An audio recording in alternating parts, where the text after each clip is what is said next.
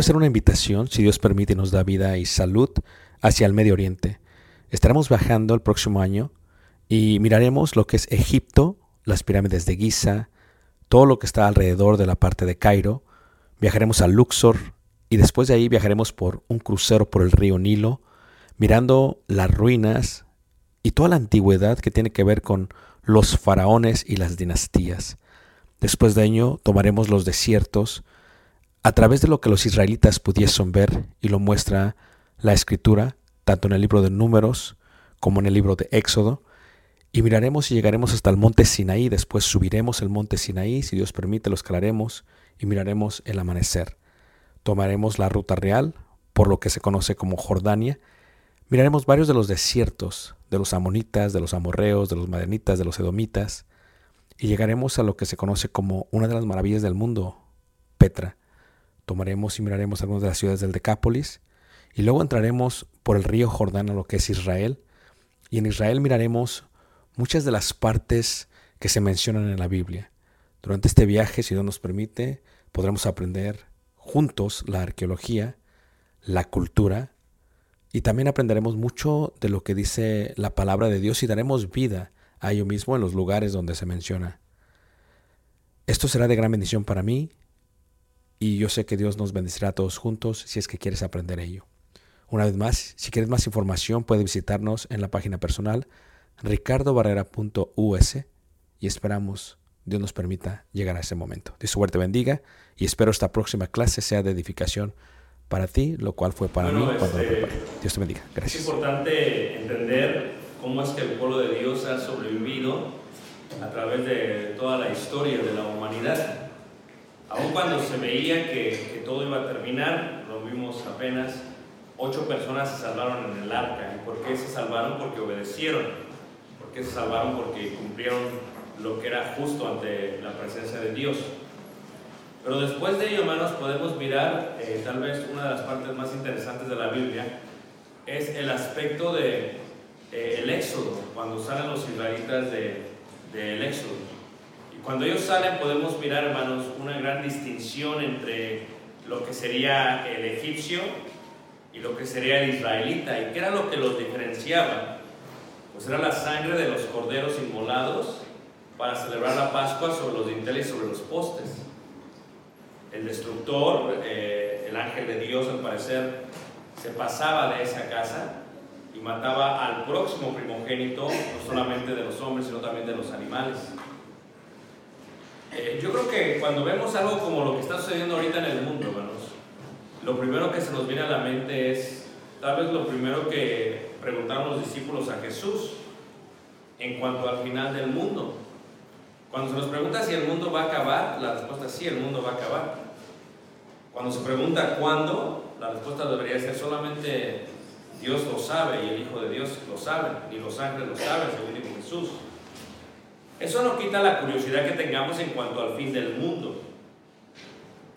Cuando ves, por ejemplo, en Mateo capítulo 24, en el verso 3, los discípulos le hicieron una pregunta a Jesús después de que Jesús les había dicho que el templo de Jerusalén iba a ser destruido, que no iba a quedar piedra sobre piedra.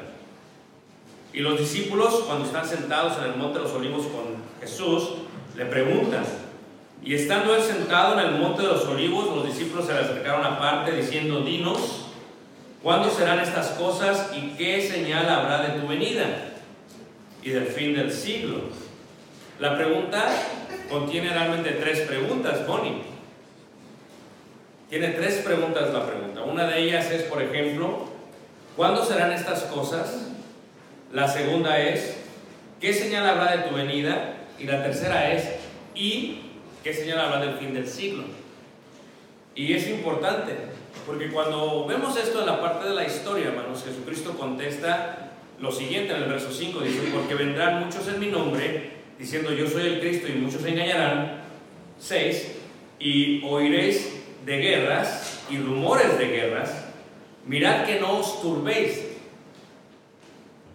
porque es necesario que todo esto acontezca, pero aún no es el fin, dice la Escritura. Es interesante que diga que aún no es el fin. Desde que yo estoy pequeño he escuchado de muchas guerras, y no solo de rumores de guerras, escuché de la guerra del Golfo Pérsico, de la guerra de Irak, de la guerra de Afganistán, más recientemente de la posible guerra entre Estados Unidos e Irán.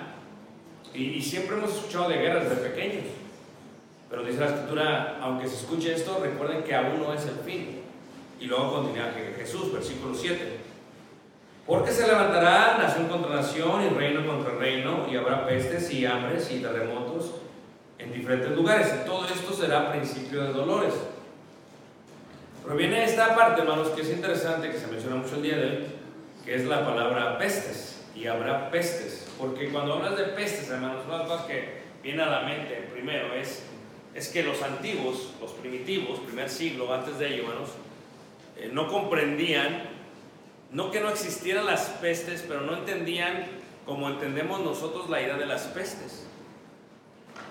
Hablando con los hermanos ayer hablábamos acerca de esto, o sea, eh, cuando una enfermera se da cuenta por primera vez que, que, cuando tienen a soldados caídos, cómo se están siguiendo, se siguen muriendo y no saben por qué, y la enfermera eh, decide lavarse las manos y manda a todo su grupo de enfermeras que se laven las manos constantemente y eso disminuye la mortandad entre los soldados. Se dieron cuenta, aunque todavía no sabían lo que era, que lavarse las manos disminuía que se propagase la enfermedad que estaba matando a todos. El día de hoy con la tecnología que hay, hermanos, con los microscopios que hay, pues ya se le puede dar nombre a, las, a, las, a lo que le llamaban pestes, que no sabían, no entendían qué eran. Se puede entender qué es lo que es y se le dan ciertos nombres. Y cuando vemos esto, hermanos, dice Jesucristo ahí que iba a haber muchas pestes y hambres.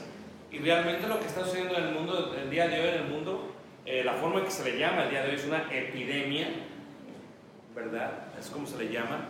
Pues realmente no existía ese nombre en aquellos tiempos, pero eso era una peste, algo que no se comprendía porque de alguna otra manera se estaba, eh, lo estaba teniendo la gente y eventualmente la gente estaba muriendo y no sabían qué hacer al respecto, ¿verdad? Entonces, esta idea de pestes, hermanos, es algo muy normal en la escritura, se ve a través de toda la escritura, hermanos, no es algo nuevo.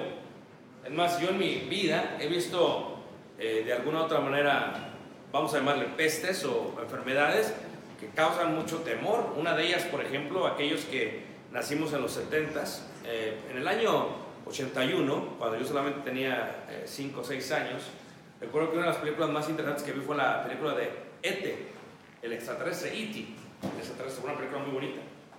Pero durante este tiempo, hermanos, empezó a escucharse mucho, cuando todavía no había medios como los hay el día de hoy, acerca de lo que era el virus del SIDA. El SIDA. Entonces, eh, ¿quién, tiene, quién vivió la, época de los 80, ya sea de niño, de joven o de adulto y otros ya de viejito? Y cuando salió la idea del SIDA, hermanos, hubo una, hubo una gran propaganda de, de temor, hubo mucho pánico por parte de las autoridades porque no sabían qué estaba pasando. Eh, recuerdo cuando yo era pequeño se llegó a pensar es que ojalá no me pique un mosquito que le picó a alguien que tenía SIDA porque se me va a pegar. Y recuerdo que por, en la Ciudad de México teníamos costumbre de ir a nadar ahí cerca de lo que era Casada Tasqueña, había un club y nadábamos. O sea que por muchas semanas las albercas estuvieron vacías porque la gente pensaba que si tú te echabas al agua y había alguien que tenía SIDA en el agua te iba a pegar el SIDA. Bueno, se desarrolló y fue tiempo después que se dieron cuenta que se dieron cuenta cómo se podía solamente transmitir el SIDA. Pero fue durante el tiempo que se la vivió. Eh, recuerdo claramente, hermanos, hace solamente eh, 10 años, cuando Caleb nació, año 2009, eh, ahí por el otoño del 2009, Caleb tenía 3 meses de nacido. Y salió otra, otra epidemia eh, muy llamada que le llamaban la gripe porcina, o que se llamaba el H1N1. ¿Quién estaba vivo cuando pasó eso, hermanos? Este, porque muchos, ni allá no, los quisieron decir ni ahora. Y cuando pasó esta parte de la gripe porcina, me recuerdo que, que como padres de, de un bebé, Caleb tenía tres meses, nuestra preocupación era mucho con él porque Caleb fue eh, prematuro, eh, sus pulmones no estaban bien desarrollados, eh, o estaban bien desarrollados pero había peligro, había riesgo, eh, y pues tratamos de cuidarlo. Y nunca pensamos, hermanos, que, que se nos fuera a enfermar de eso. Pues un día viernes, recuerdo claramente que el jueves pasó fiebre toda la noche y el viernes estaba mal, entonces un bebé tres meses nos preocupamos mucho. Y fuimos a- a- a- al doctor. Y cuando fuimos al doctor, eh, la doctora que ha tenido Caleb desde pequeño, este, no estaba, pero como pensamos que era por lo que estaba sucediendo, pensamos que era importante fuera, pedimos con otro, dice la otra doctora, sabes que no hay problema, no, no tiene nada, no tiene nada, pero como esta doctora la cual nos ha eh, cuidado o nos ha ayudado por los últimos 10 años, este, hay una muy buena relación, me habló otra vez y me dice, ¿sabes qué? Acabo de ver lo que hizo la otra doctora, necesito que te lo lleves a- a- a- al Sherman y que le hagan unos es- estudios. ¿Ok? Y fuimos. Y lo que la otra doctora había dicho que no estaba mal, la doctora de nosotros nos mandó a hacer un análisis. Caleb tenía el H1N1 a los tres meses, vamos, era, era muy, muy, muy riesgoso. Y lo primero que hace uno se empieza a poner en pánico: ¿qué está pasando? ¿Cómo puede ser posible? Y yo, ¿qué fue lo que hice? Tal vez no lo cuidamos. Empieza uno. Entonces, eh, resulta que quien se lo pegó fue Evelyn. ¿ok? ¿Por qué Evelyn, hermanos? Trabajaba de asistente de enfermera en el hospital. Y Evelyn, cuando era soltera, muy buena onda, eh, pasaba a la casa muy seguido y parte de ella era pasar a ver a Cali, Cali era uno de los únicos bebés en la congregación, entonces pasaba a ver. Y cuando lo cargó, y fue así como se le pasó a Cali. Y yo sé que Evelyn no lo hizo a propósito, sé que si lo hubiera sabido no lo hubiera hecho, pero pasó y era riesgoso. Recuerdo que a Caleb no le encontraban su vena en el pie, estuvo llorando y siente muy feo cuando tu bebé no lo encuentra estás todo preocupado por lo que va a pasar. Gracias a Dios Caleb creció bien y todavía está aquí entre nosotros. ¿ok? Pero esta parte del pánico, hermanos, es lo, lo que suele suceder. Las pestes, lo que sucede. Ahora, la pandemia, que es lo que realmente ya es, pero no lo quieren anunciar que ya es, es cuando una epidemia pasa a, a- a a pasar por fronteras. Lo que es pandemia y epidemia, epidemia es, ocurre, pero no, no cruza los, los- los- las fronteras, los límites nacionales.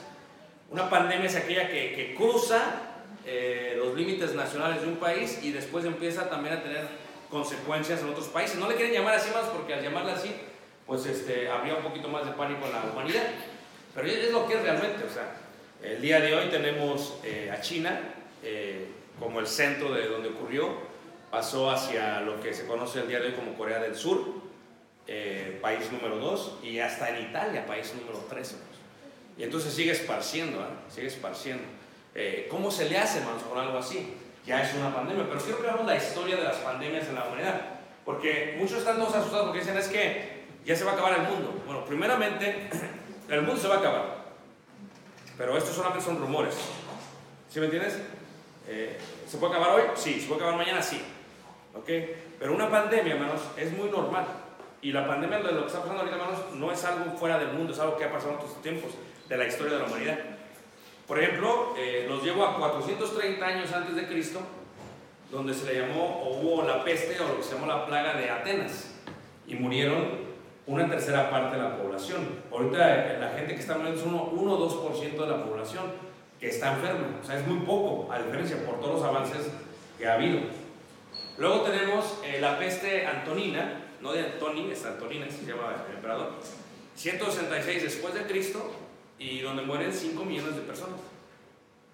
O sea, ya estamos hablando de números que asustan, ¿a poco no? La peste de Cipriano, eh, de Etiopía, mueren de 3 a 5 millones, 251 después de Cristo. La peste bubónica, ¿verdad? En Egipto, eh, en África, 40% de la población muere. 40% de la población, ¿no? El sarampión en Japón, 735 después de Cristo. La peste negra, que es una de las más mortales, hermanos, eh, es una, una de las más peligrosas que hubo. Eh, en el año 1340 después de Cristo murieron 34 millones de personas. Para el número de población que hacemos era, era algo increíble, hermanos. O sea, murió, se puso seria la cosa. ¿Y cómo lidiaban ellos con eso, hermanos? O sea, era difícil porque no sabían, o sea, no tenían los avances que tenemos. No podían decir, ok, esto es lo que tenemos. Nada más le llamaron la peste negra porque se morían y se morían y llegó a Francia y llegó a Londres y todos estaban asustados, hermanos. Es un pánico. Es lo que sucede en, en México, o lo que es México, la viruela, eh, eh, aztecas y mayas, ¿verdad? En el año 1445, ah, mueren millones, no sabe cuántos, porque pues, no es como que tenías ahí a Cuauhtémoc, a ver, cuéntame cuántos murieron. No, no, no. Pero mueren millones de gente, hermanos.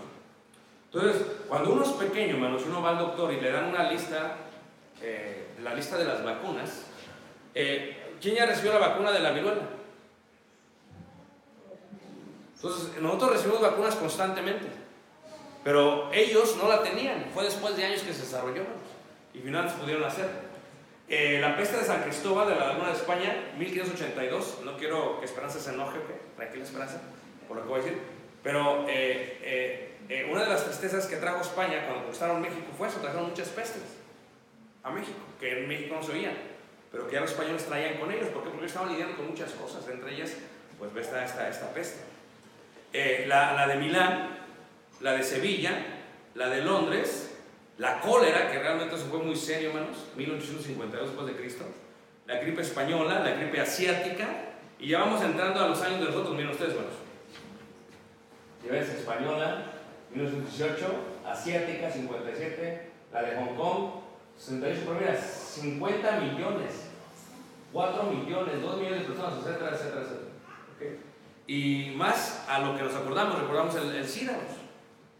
El SIDA, 30 millones de personas siguen contando porque sigue muriendo la gente. Donde, recuerdo yo cuando era pequeño que decían es que eh, cruzaron a un humano con un gorila y ahí salió el SIDA. Y, o sea, se, hacen teorías y ya no sabes ni cómo, ni qué, ni qué. Y es posible que sí, ahorita es que del murciélago salió y que eh, salió y otros no, que fueron los rusos los que le decían que los americanos iban para matar gente china. O sea, son teorías, ¿verdad? Son teorías, historietas tal vez. Eh, Tal vez sí, tal vez no.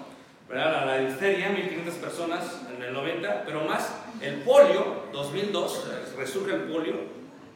El SARS, que es la primera coronavirus realmente, 2003.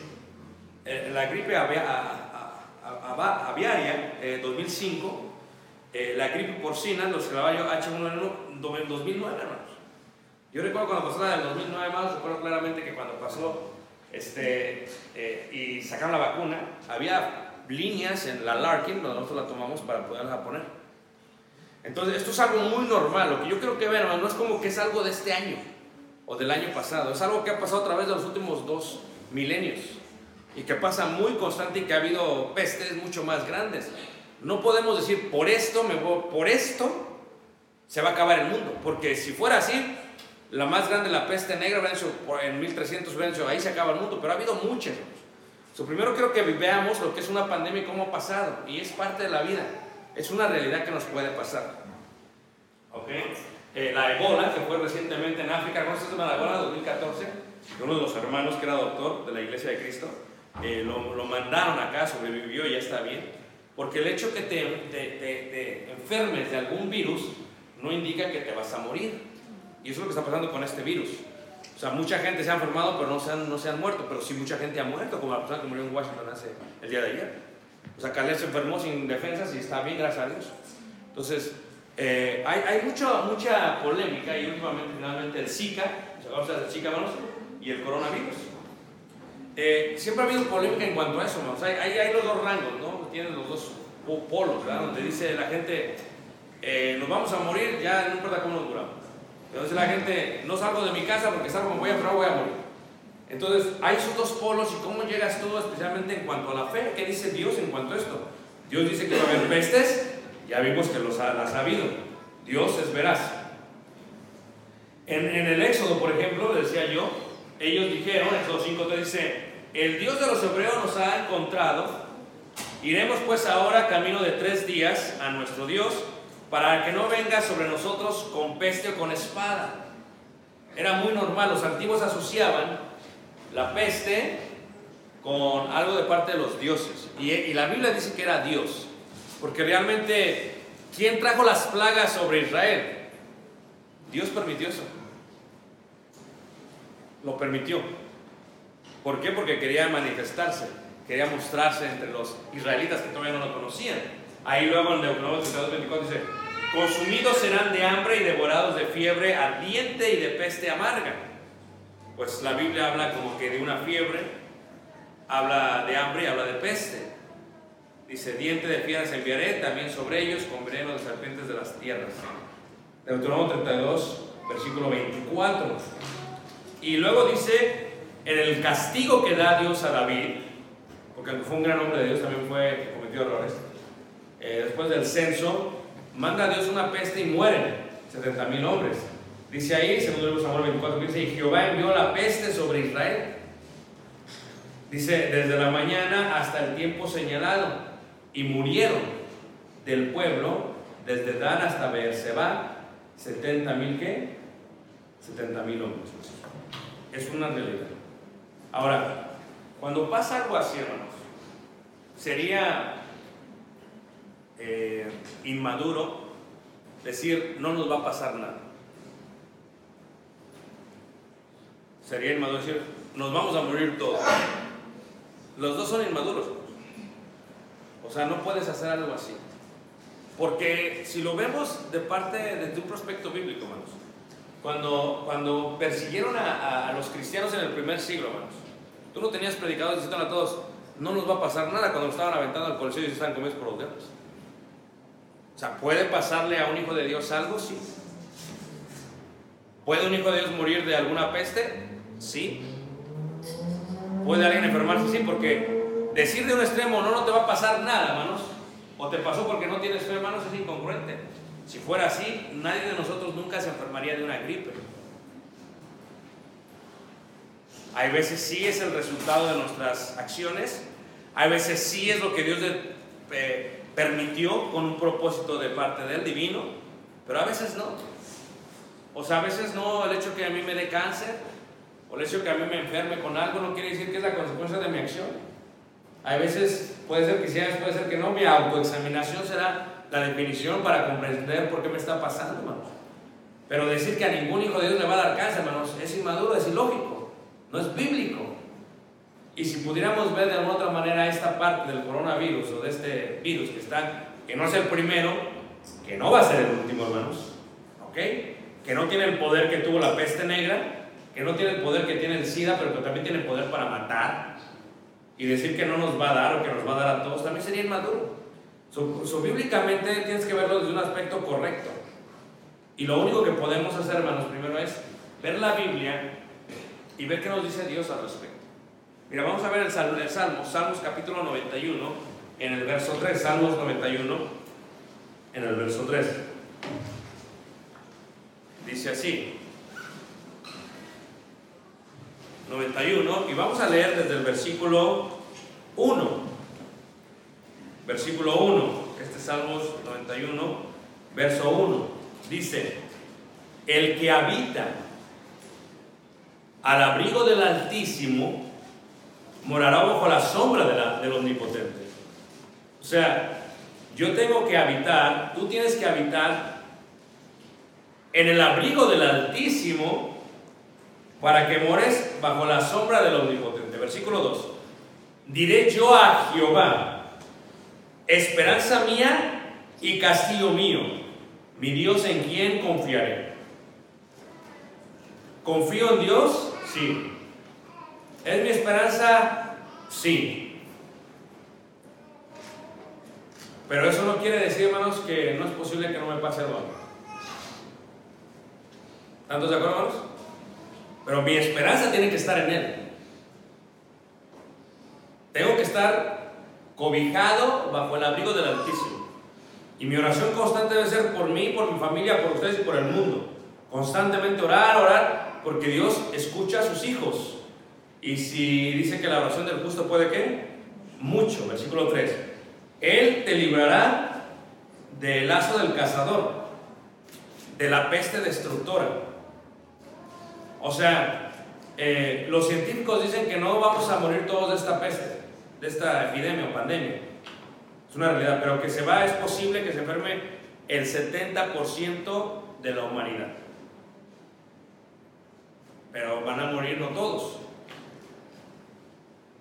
Es posible que me dé a mí, sí. Cuando pasó la porcina nunca pensé que le iba a dar a Cale. ¿Y cómo le dio? Pues por aquella mujer que se le ocurrió venir a la casa. Pero no, ella no tenía control. Ella no sabía. Ella, ella, ella no lo pensó porque si hubiera pensado seguro que no entra en la casa. Pero ella se le hizo normal. Pero pasó y gracias a Dios está aquí Caleb. Lo protegió y estuvo con nosotros. Pasará eh, eh, con alguien más. El hermano que era doctor le dio ebola. Y estuvo en África y ya salió de eso. O sea, nuestra esperanza debe estar en Él.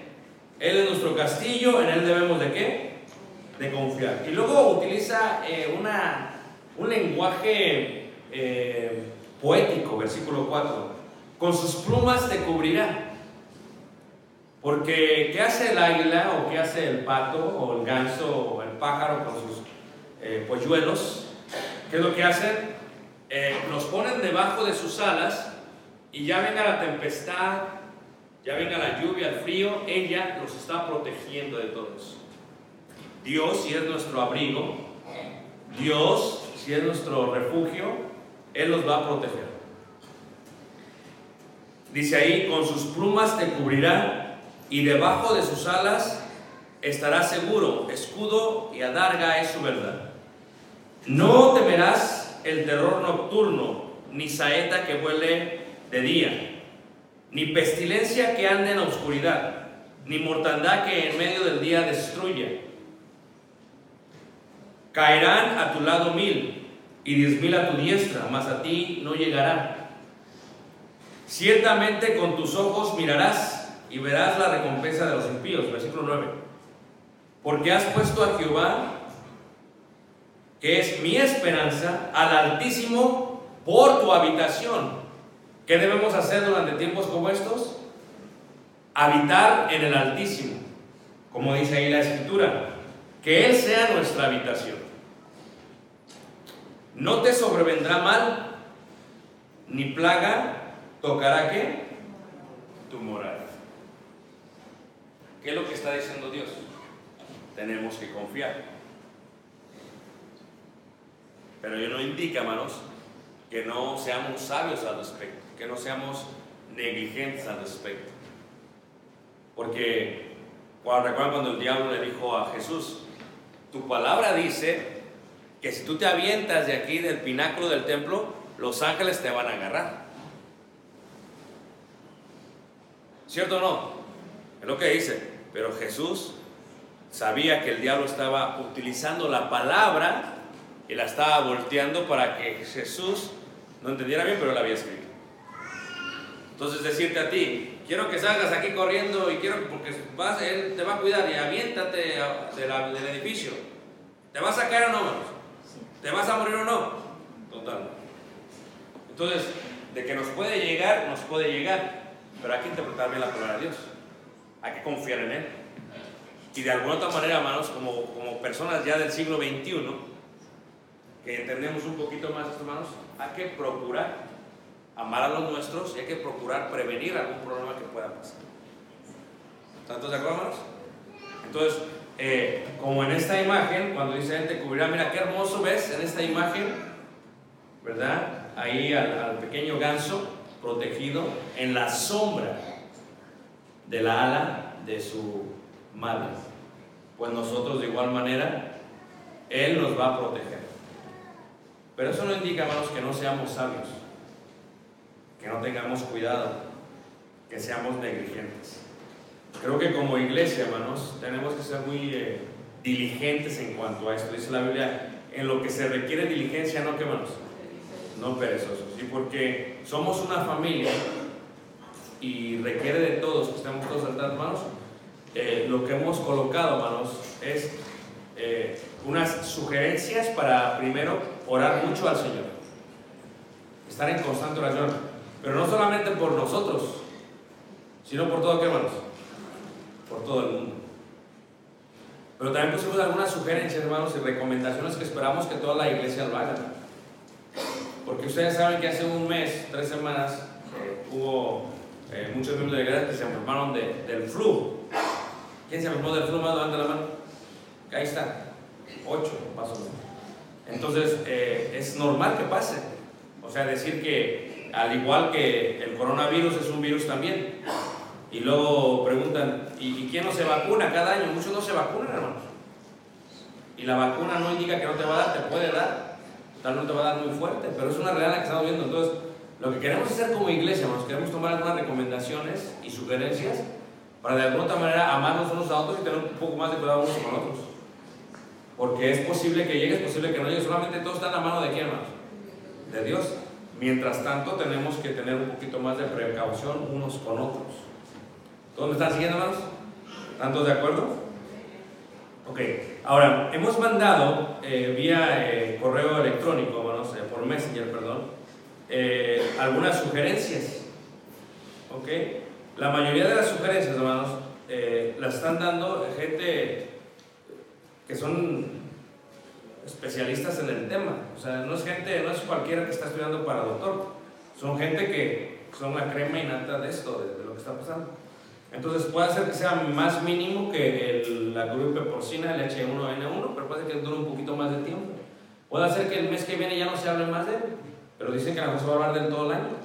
Puede ser que incluso venga mañana, no lo sé. Mientras esto vamos a tomar un poquito de precaución, ¿ok? Ahora, levante la mano quien ya lo leyó. ¿Ok? La mitad de la iglesia. Levante la mano quien ya hizo que sus hijos lo leyeran. Ahí está. Ese es el problema. Porque normalmente son los niños los que tienen más este, eh, problemas con esto. ¿ok? Entonces, en, este sermón voy a dar una lectura de ello porque no digan es que el hermano no me dijo. Así ya no hay problema, ¿ok? Eh, como iglesia, hermanos, queremos ver si es posible eh, que cuando lleguen aquí al edificio de reunión, todos nos lavemos las manos con jabón. Todos. Eh, ya hemos dado dirección a Jaime y a Natalie que compren suficiente jabón para todo el año, porque es posible que se acabe. Entonces, pero pedimos que todos, hay muchos de nosotros, toman nada más uno de nosotros para que se pueda propagar en la congregación. ¿Están de acuerdo, hermanos? Y que se lo dan 20 segundos, no nomás ya acabé, no, espera, 20 segundos.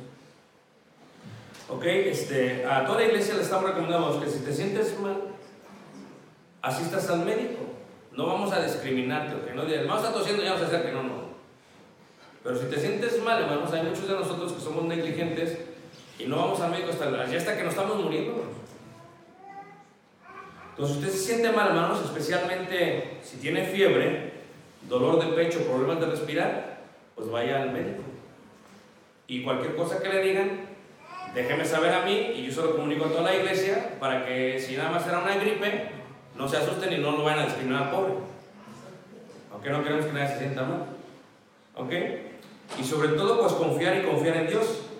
Ahora, tenemos que concientizarnos, hermanos, todos, porque esto tiene que ver con todos. Llegamos, hacemos eso, nos vamos, hacemos eso. Es bienestar para todos, ¿no lo creen, hermanos? Este, estamos pidiendo también, hermanos, eh, a las familias que consideren esto una forma de pánico, sino una forma preventiva, ¿verdad? Que eh, la mayoría está recibiendo sus, sus eh, impuestos. Todos estamos pidiendo, yo una junta de en la mañana, estamos pidiendo que si, si tu familia solamente depende de, de un sueldo, vive al día o vive por cheque, cheque por cheque por cheque, que consideres que el crédito que te lleguen a dar, que guardes para, para un mes o dos meses, porque es posible que haya una interrupción laboral, como lo hay ahorita en Hong Kong y lo hay en China. Tal vez no pase, pero mejor prevenir. Hay muchos ya tenemos el crédito y ya decimos, me lo voy a gastar en esto, esto y esto, y cuando viene la, la necesidad ya no tienes nada. Entonces queremos prevenir. Y la otra cosa, hermanos, que es posible es que, pues, que, que compren eh, jabón, eh, desinfectante y, si es posible, comida que dure por un término de seis meses. ¿Ok? O sea, una bolsa de arroz grande, una bolsa de frijoles, eh, porque eh, como pasan los huracanes, cuando pasan en Florida o cuando pasan los tornados, que pasa a veces más en las secciones, la, la gente entra en pánico y ¡pum! se van todos a, a comprar todo. Entonces ahorita todavía no hay pánico, todos están tranquilos, pero si llegase a pasar, no sería malo tener ahí alguna, alguna ración para, para, para aportarlo. Y se la van a comer eventualmente, la tú lo vas a comer eventualmente. Si no pasa nada, primero Dios, al menos nos lo comemos de todas maneras en la comida. Okay, eh, considera como miembro de la iglesia y como visitante tomar algunas vitaminas para fortalecer tu sistema inmunológico, que va a ayudar mucho si en caso llega a pasar. Okay. Estamos probando este, eh, servicios en línea, hermanos. Eh, el día de hoy lo estamos probando, la próxima semana lo estamos probando. Este, si en caso llegase a pasar algo, hermanos, para que podamos ayudar y pueda haber servicios en línea, si en caso hay una interrupción de alguna familia por lo que estamos hablando. Eh, y una vez más, este, considera tener en tu casa un cuarto eh, y un baño que si en caso alguien se enferma en la familia pueda utilizar. Ayer hablábamos, estábamos cenando con varias familias de la iglesia y, y una cosa que me decía Iván Ruiz, por ejemplo, era que ellos ya platicaron con su familia y en caso que él, siendo el sostén de la casa, llegue a enfermarse, es posible que, que Betty con la niña se vayan con, con la hermana y el hermano Leno. Es parte de lo que se tiene que hacer para minimizar. Porque tal vez uno menos pueda estar bien en el sistema inmunológico como adulto, pero eh, Olivia, Emma, ya, ya es otro. ¿Ok? Sobre todo recomiendan mucho este, eh, tener un plan en caso de que los niños sean afectados ¿no? en, en, en, este, en la casa, no vayan a la escuela, ¿qué va a pasar en ese sentido? Este, y también, hermanos, eh, al toser todos, eso es algo que se tiene que hacer, cubrirnos con el brazo y no con, con la mano. Eh, cuando uses algún Kleenex o algún papel, aún, eh, tirarlo, no lo puedes usarlo. Y, reiteramos, hermanos, este, procura no tocarte la cara. ¿Ok? Y las máscaras, hermanos, N95 no funcionan eh, a menos que estés cerca de alguien que lo tiene. O sea, no lo vas a traer todo el día, no vamos a venir con las máscaras, porque no, no, no funciona. O sea, funciona cuando alguien ya está enfermo o si estás cuidando a alguien que está enfermo. ¿Ok? Entonces, parece que pasó de un sermón a, un, a una conferencia de, de, ¿cómo de salubridad. Pero ¿por qué lo digo, hermanos? Porque no todos leen lo que, lo que, lo que tienen que leer. ¿Por qué lo digo? Porque esta mañana pues, se dio ya el tercer caso en el condado de Cook. Entonces, eh, ya está en Cook, pero Illinois es el, el, fue el primer estado en mandar, eh, en poner eh, laboratorios que puedan dar revisión si eso no es. Tenemos una gran ventaja nosotros, ¿ok? Pero hermanos, eh, con esto no quiere decir que no nos podamos saludar todavía. Es posible que llegue ese momento, pero no quiere decir eso todavía. No quiere decir que no nos a abrazar. O sea, yo creo que podemos hacerlo, hermanos, pero siempre y cuando nos lavemos las manos. O sea, no quiere decir que me caes mal y a lo mejor tú traes el virus, al profesor que lo traiga. Siempre quiere decir que porque te amo, porque no quiero que te enfermes, eh, una preocupación muy grande de parte de los varones ayer es los hermanos mayores, que son los más susceptibles. La, las muertes han sido de gente que es mayor de los, de los 70 años. La gente que está muriendo cuando les da el coronavirus. Muy, muy difícil que lo puedan. Los demás obviamente bien, pero hay gente joven también como el doctor que lo anunció en China que murió a los 38 años. Entonces, mientras esto sucede, hermanos, porque los niños tocan todo, porque los niños eh, saludan todo, hermanos, tengamos cuidado. Y reitero, hermanos, porque hay hermanas que están esperando bebés, están embarazadas, pues también consideren. No estamos entrando en pánico, estamos informando. Confiamos en, el, en Dios, ¿están de acuerdo, hermanos? Pero tenemos que también ser sabios. No vamos a estar acá, donde voy a criticar al hermano porque habló de esto. No voy a estar acá, ¿verdad? Donde me voy a aventar eh, a 20 personas que tengan el coronavirus. No. Tenemos que ser sabios. Tenemos que ser sabios. Y ser sabio indica tener buenos hábitos como congregación. Dios cubra con sus alas la congregación y todo el mundo. Pero mientras eso pasa, hermanos, y nos está cubriendo, seamos inteligentes. Ya no puede decir que no lo leyeron, porque ya se los leí yo. Ahora imagínate los que se duermen o ni le ponen atención a las pues. Pero acabo con esto, hermanos. Aprendamos a confiar en el Altísimo. ¿Ok? No interrumpamos nuestra vida normal. Sigamos viviendo normalmente, lo que recomiendan. Pero estemos al tanto de buenos hábitos. Y Dios va a estar qué? Con nosotros. Sin lugar a dudas, lo que ha pasado anuncia que ya se acerca el fin. Sin lugar a dudas. Pero mientras el fin llega, hermanos, nosotros sigamos esperando que Cristo venga otra vez. Tú nos visitas el día de hoy, esto te hace reflexionar, te asusta. Te quiero decir que la solución aún a la muerte es Jesús. Te invitamos. Cantamos este momento que todos y cantemos este